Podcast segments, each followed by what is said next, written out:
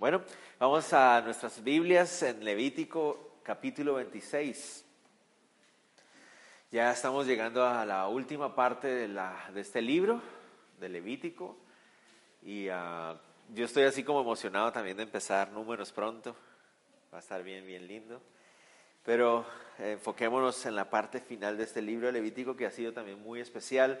No sé si ustedes están de acuerdo conmigo, pero es un libro que trae muchas sorpresas en el sentido de que cuando uno al principio lo empieza a leer, uno dice, esto, es muy raro, porque no tiene nada que ver con mi vida ni nada, pero cuando uno empieza a profundizar y todo se empieza a dar cuenta de cuánto tiene que ver con nuestra vida. Entonces ha sido un libro muy lindo. Vamos a estar en el capítulo 26 esta noche y quiero pedirles por favor que me acompañen en oración pidiéndole a Dios que nos hable, nos hable hoy. Señor, te damos gracias por permitirnos estudiar tu palabra y qué bendiciones poder estar juntos. Señor, ah, te ruego que otra vez, Señor, tu misericordia, Señor, tú hables a nosotros. Que no haya ni uno solo de nosotros que salga esta, esta noche de aquí sin, sin haber escuchado, sin haber tenido esa convicción de que tú estabas hablando, Señor. Eh, por favor, que no sea un estorbo el instrumento humano que tú quieres usar, Señor, y que más bien podamos gozarnos en escuchar lo que tu Espíritu Santo nos dice. Te lo pido Dios en el nombre de Jesús. Amén. Bueno. De todos los capítulos que hemos visto en Levítico, tal vez este es como uno de los más claros y más contundentes que podemos tener. ¿Por qué? Porque ha venido dándoles ciertas indicaciones acerca de cómo se va a llevar esa relación entre Él como Dios y su pueblo. Y por eso estuvo hablando de sacrificios y estuvo hablando acerca del orden del tabernáculo y cosas así. Y como les decía, en esos capítulos uno encuentra que son, parecieran ser como unas indicaciones muy específicas para un pueblo muy específico. Pero ah, descubrimos que realmente en cada una de ellas estaba Cristo revelado. Este capítulo es diferente a los demás porque este capítulo es como muy claro. Es realmente cuando usted uno lo va leyendo es supremamente claro y bastante fuerte, bastante directo. Porque lo que se trata este capítulo es acerca de las diferentes Ah, bendiciones que va a haber para el pueblo de Israel si obedecen, pero también va a describir las diferentes maldiciones que vienen cuando se desobedece. Y de eso se trata el capítulo. La primera parte del capítulo, desde el versículo 1 al 13, nos va a hablar acerca de esas bendiciones que el pueblo de Israel podía tener seguras si obedecía el pacto que tenía con Dios. Y los versículos siguientes, del 14 al 46, nos va a hablar de todas esas diferentes maldiciones que vienen cuando el pueblo decidía ser rebelde o desobediente. Pero hay que tener cuidado con este pasaje. ¿En qué sentido? Cuando uno toma este versículo, este pasaje, este capítulo, cuando uno toma este capítulo y lo toma de una manera aislada, es decir, uno solo toma el capítulo y no recuerda que está dentro de un contexto de un libro. ¿Me van a entender? A veces uno hace eso con la Biblia, ¿no les, no les parece?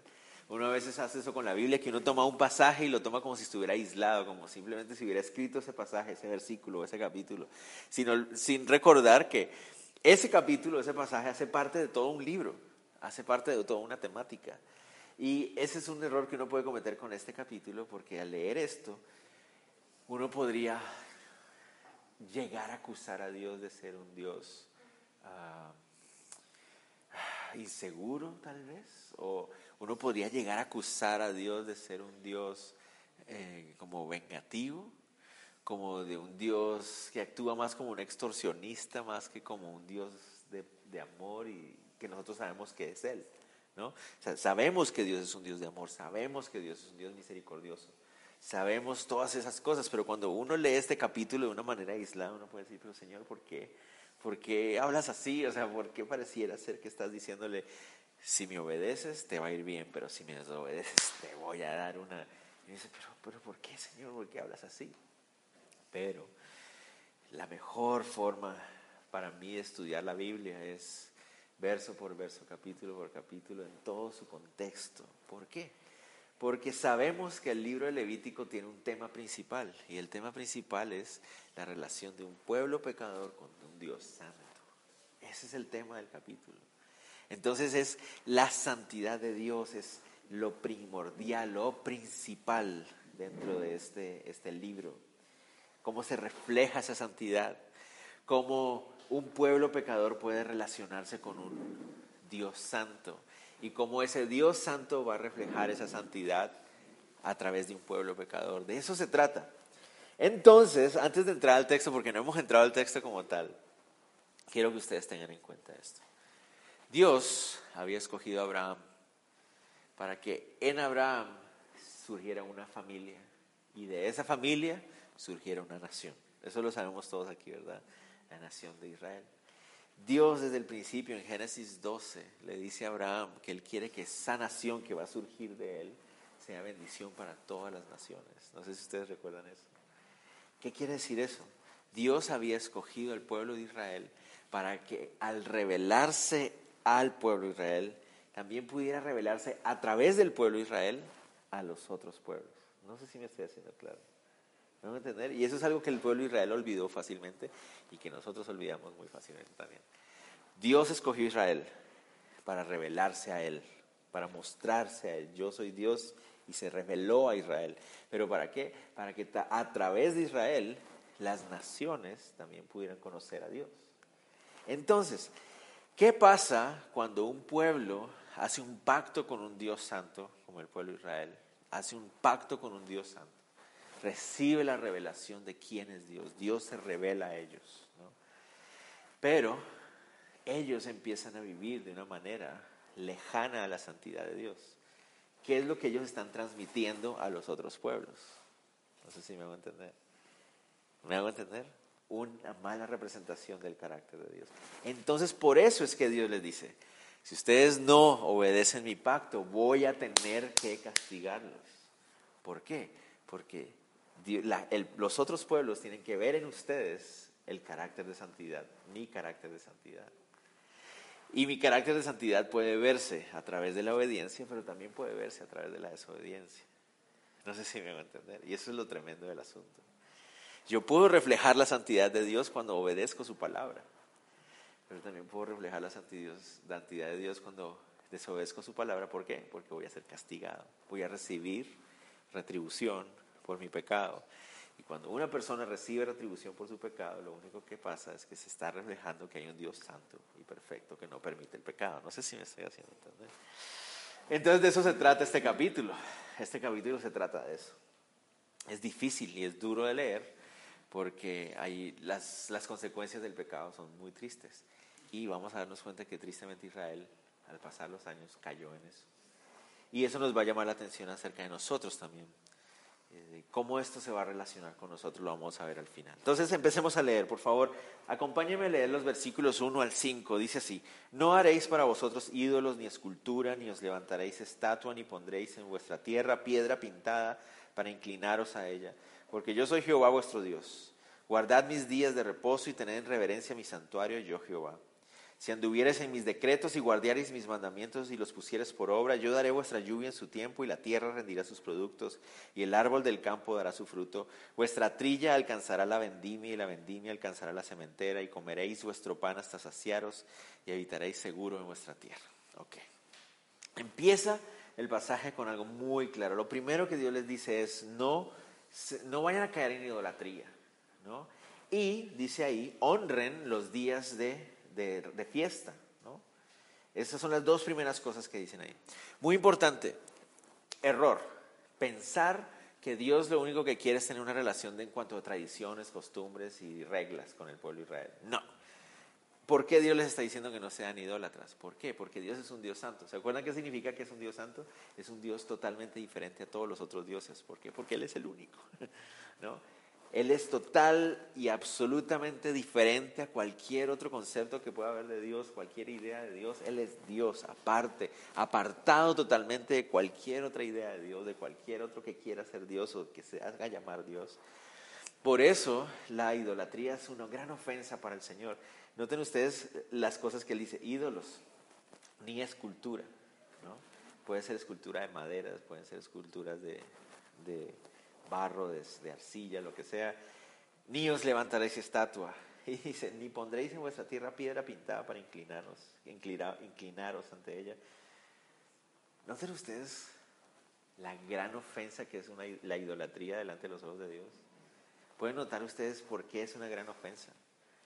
Porque cuando yo estoy levantando o haciendo uso de una imagen, estoy poniendo a Dios al nivel de esa imagen. Y a mí me pareció tremendo que el de haga mención de una piedra pintada. ¿Se imaginan? Qué, ¿No les parece qué gran ofensa?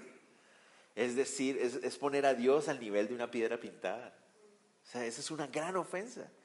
Y es una muy, es una pésima, es la peor de todas las representaciones que uno puede hacer de Dios. Por eso Él dice, no hagáis imágenes que traten de representarme a mí porque no se puede representar la santidad de Dios. Eh, poner una, una imagen al nivel de Dios es bajar a Dios, es como bajar el concepto, la, la, naturaleza, el carácter de Dios al nivel de una piedra pintada o de, de un, una madera con formas. Es, es, totalmente contrario a Él, es una ofensa bastante importante. ¿Qué tiene que ver lo de los días especiales? ¿no? Dice que deben de guardar los días especiales.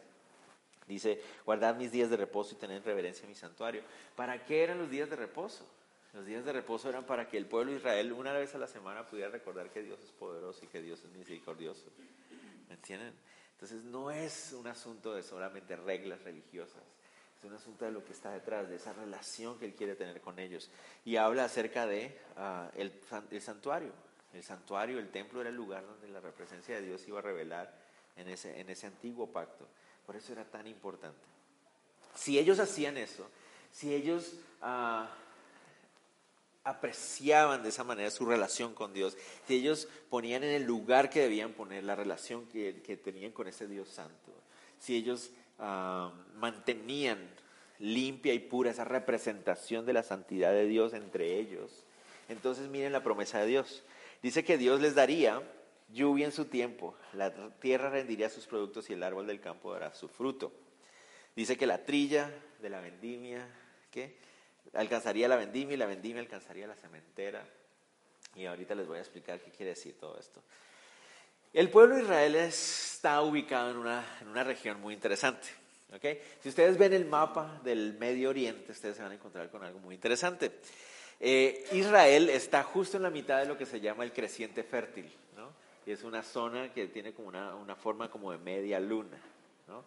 Va desde el sur de Egipto hasta digamos, Irak.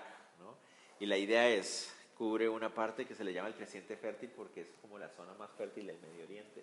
Y ustedes saben que el Medio Oriente tiene la fama de ser una zona desértica, ¿no? Eso es lo que por lo menos de nuestro lado pensamos siempre. Cuando pensamos en el Medio Oriente pensamos en, en alguien en el desierto. Pero esa es la zona más fértil de, la, de esa área. Y la parte de abajo del creciente fértil es la parte de Egipto. Y la razón por la cual esa parte de Egipto es tan fértil es por una sola razón, una gran razón. Es un río, que se llama el río Nilo. Y el río Nilo hace que sea súper verde esa zona. ¿Han visto ustedes imágenes satelitales? Busquen imágenes satelitales en internet de Egipto y van a ver como alrededor del río Nilo todo está verdecito, verdecito. Y de ahí para allá, cafecito, cafecito. ¿No? Entonces, esa es la parte del sur. La parte del norte tiene otra gran bendición, pero en el caso de ellos son dos grandes bendiciones, que son dos ríos, el Tigris y el Éufrates. Y toda esa zona es súper fértil. Pero cuando vas a la mitad, que es la parte donde está Israel, ¿qué hay ahí? No hay ríos, hay solo un rito. Un rito. y es un rito que medio se seca cuando hay verano. y es un rito que nada